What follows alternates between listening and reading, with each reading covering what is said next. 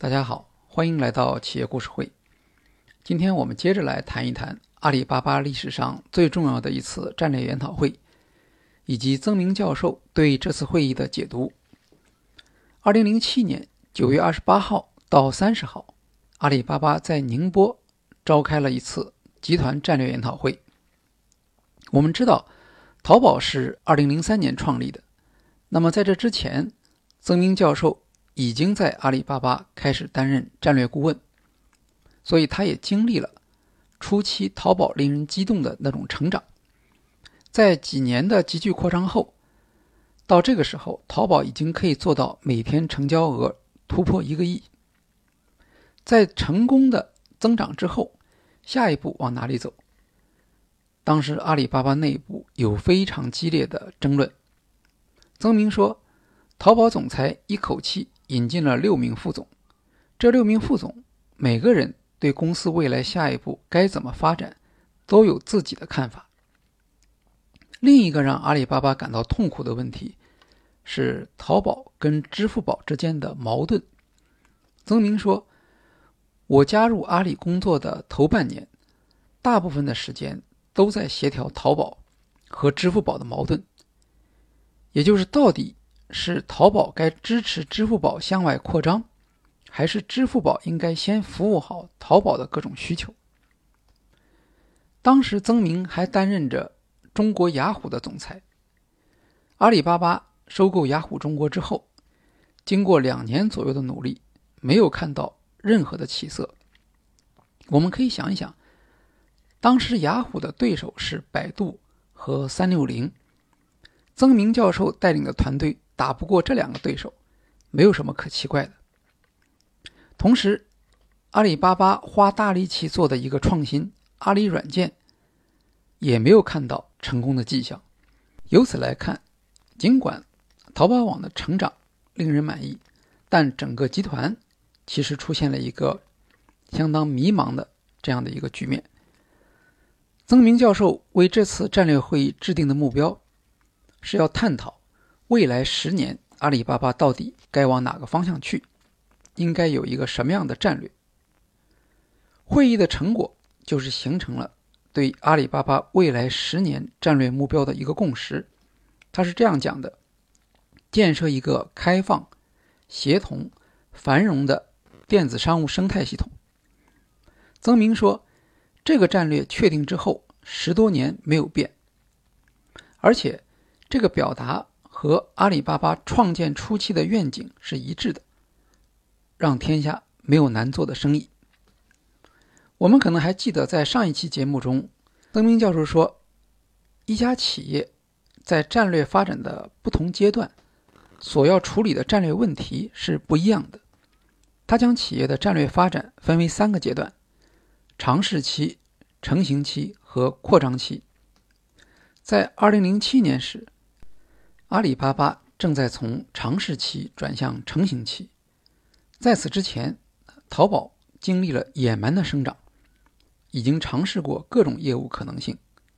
到这个时候，未来出现了几种相互间不同，并且也不能兼容的选择。为此，需要通过战略研讨会，在高管之间建立起有关业务发展方向的共识。曾明教授对战略的描述比较学术化，而且听上去他们所总结出来的这个战略目标，也就是建设一个开放、协同、繁荣的电子商务生态系统，和当时所要急于解决的问题没有太大关系。因为当时让阿里巴巴痛苦的主要是淘宝和支付宝的冲突、雅虎的前景、阿里软件还要不要做这些问题和这个战略目标有什么关系呢？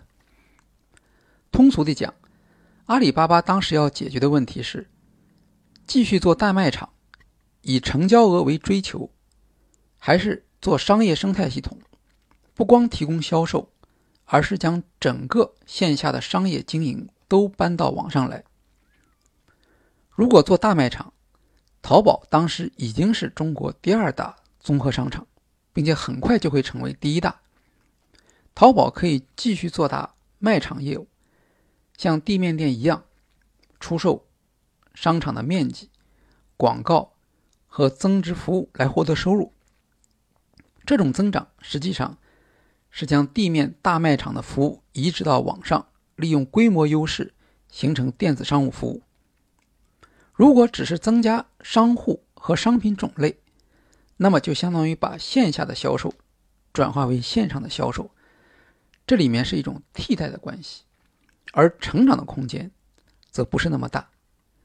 如果当时阿里巴巴向这个方向发展，很快它会面临与亚马逊、京东这类更加偏向 B to C 零售商的正面竞争。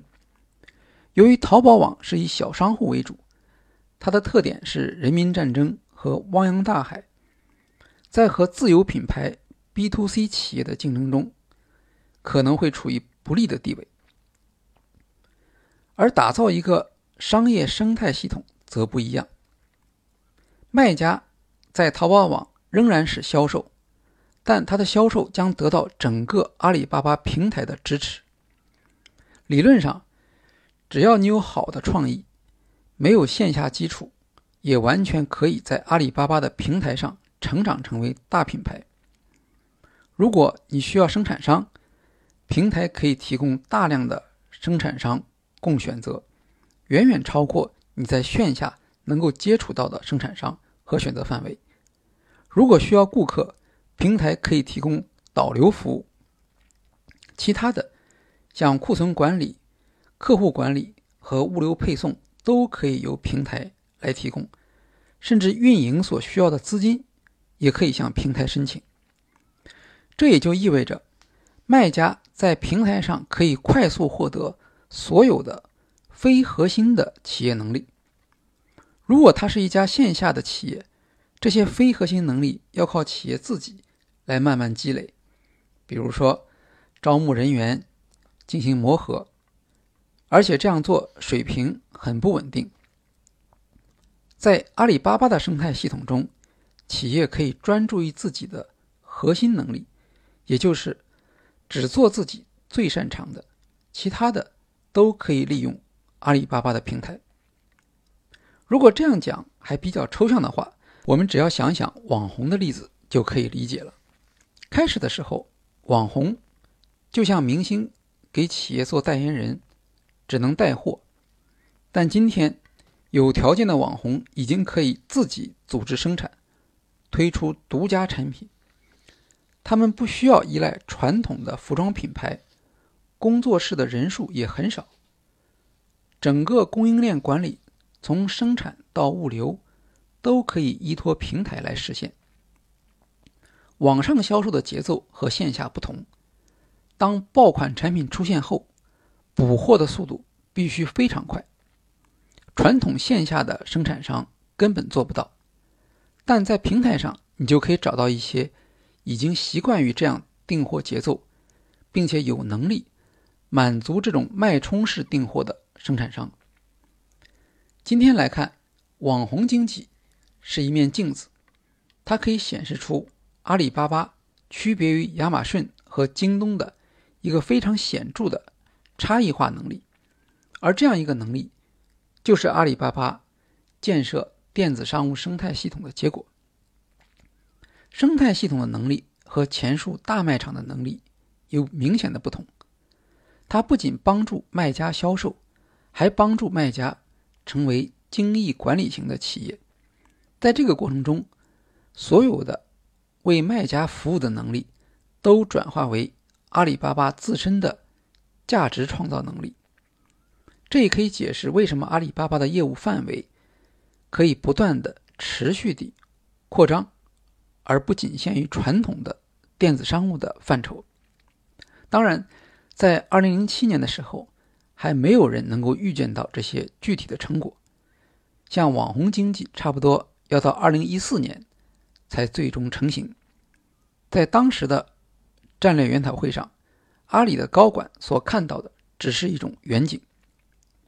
回到这次战略会议达成的共识，如果要建设成电子商务生态系统，那么建设一个这样的系统最重要的是什么？对于阿里巴巴来说，最重要的就是数据和加工数据的能力。当淘宝网每天交易量超过一亿元之后，对淘宝本身的运营也产生了很大的压力，因为交易流程中会出现大量的数据需要处理，而由于淘宝网的各项业务是在混乱中逐一形成的，导致各个部门间沉淀的数据相互之间不能沟通。曾明认为，日交易量超过一亿元是阿里巴巴的一个决定性的关口。当时，阿里巴巴已经认识到，要把数据贯穿所有子公司的业务打通。他们由此提出了整个集团的奔月计划。这个计划成为公司未来发展最重要的核心，也是打造生态系统最重要的基础设施。提出奔月计划之后，这次会议明确，阿里巴巴一定要在一年的时间内找到一个 CTO。他要能够带领公司完成奔月计划，在数据这个领域里面带领阿里巴巴走向未来。后来，他们找到王坚博士加入阿里巴巴，并在他的任内开创了阿里云计算。曾明说：“今天阿里巴巴能够在云计算上领先于市场，并且成为整个阿里巴巴业务推动的主要力量，其源头就是在这次战略会议上。”管理层对于数据的战略意义的理解和确定。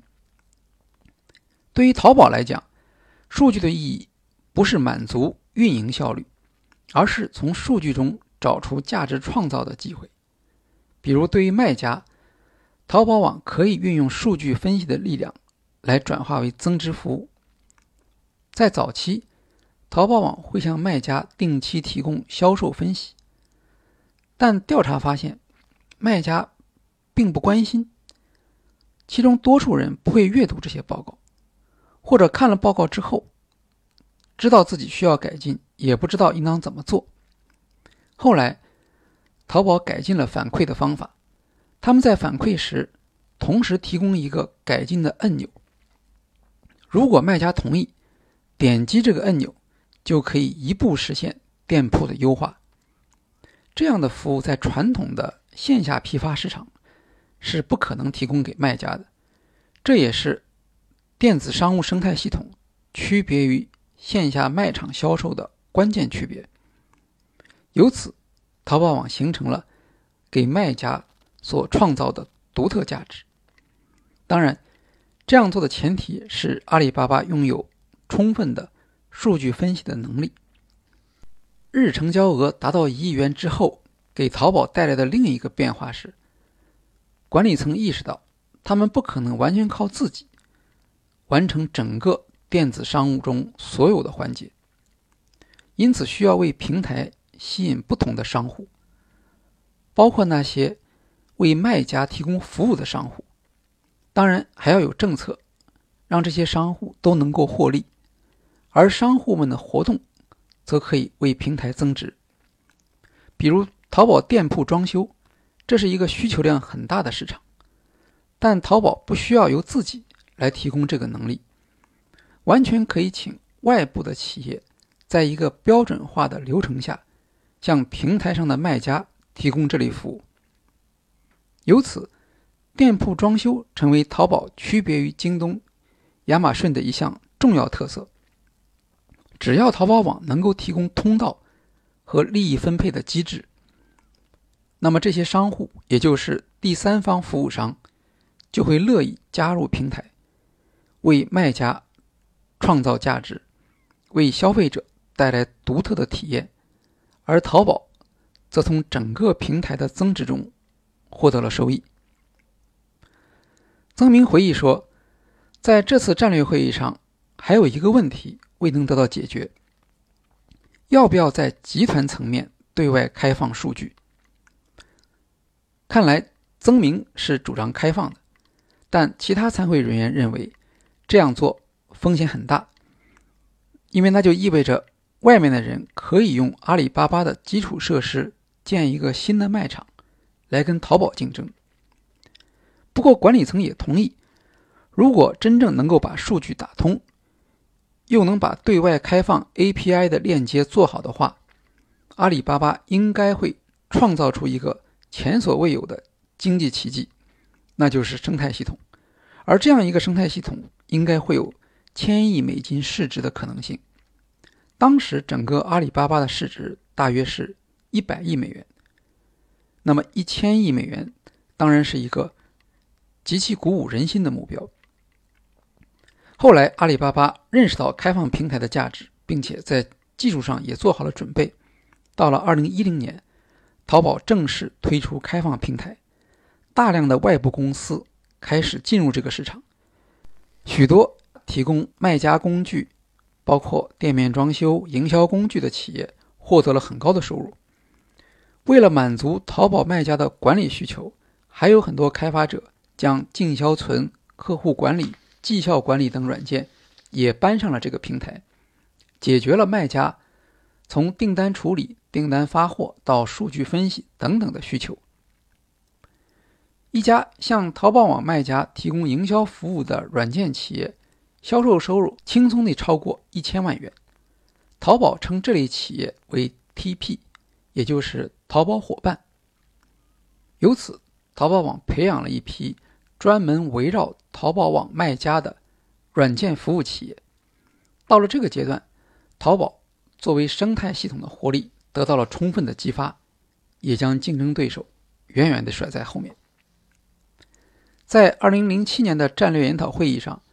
根据电子商务生态系统的概念，列出了阿里巴巴当时七项核心业务，包括 B to B、淘宝网、支付宝、阿里软件、中国雅虎、阿里妈妈和物流。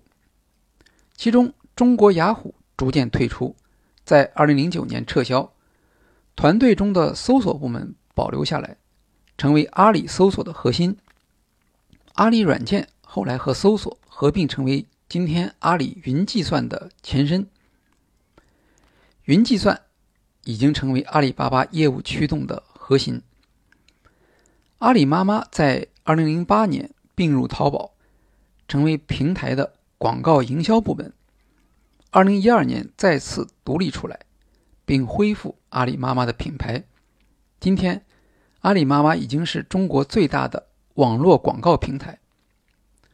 物流是在这次会议上首次成为阿里巴巴生态系统的核心部门，但直到2013年，阿里巴巴才成立菜鸟网络。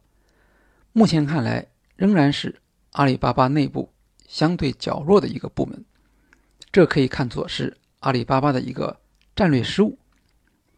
支付宝已经从整个阿里巴巴集团分离出来，成为又一家千亿美元级别的企业。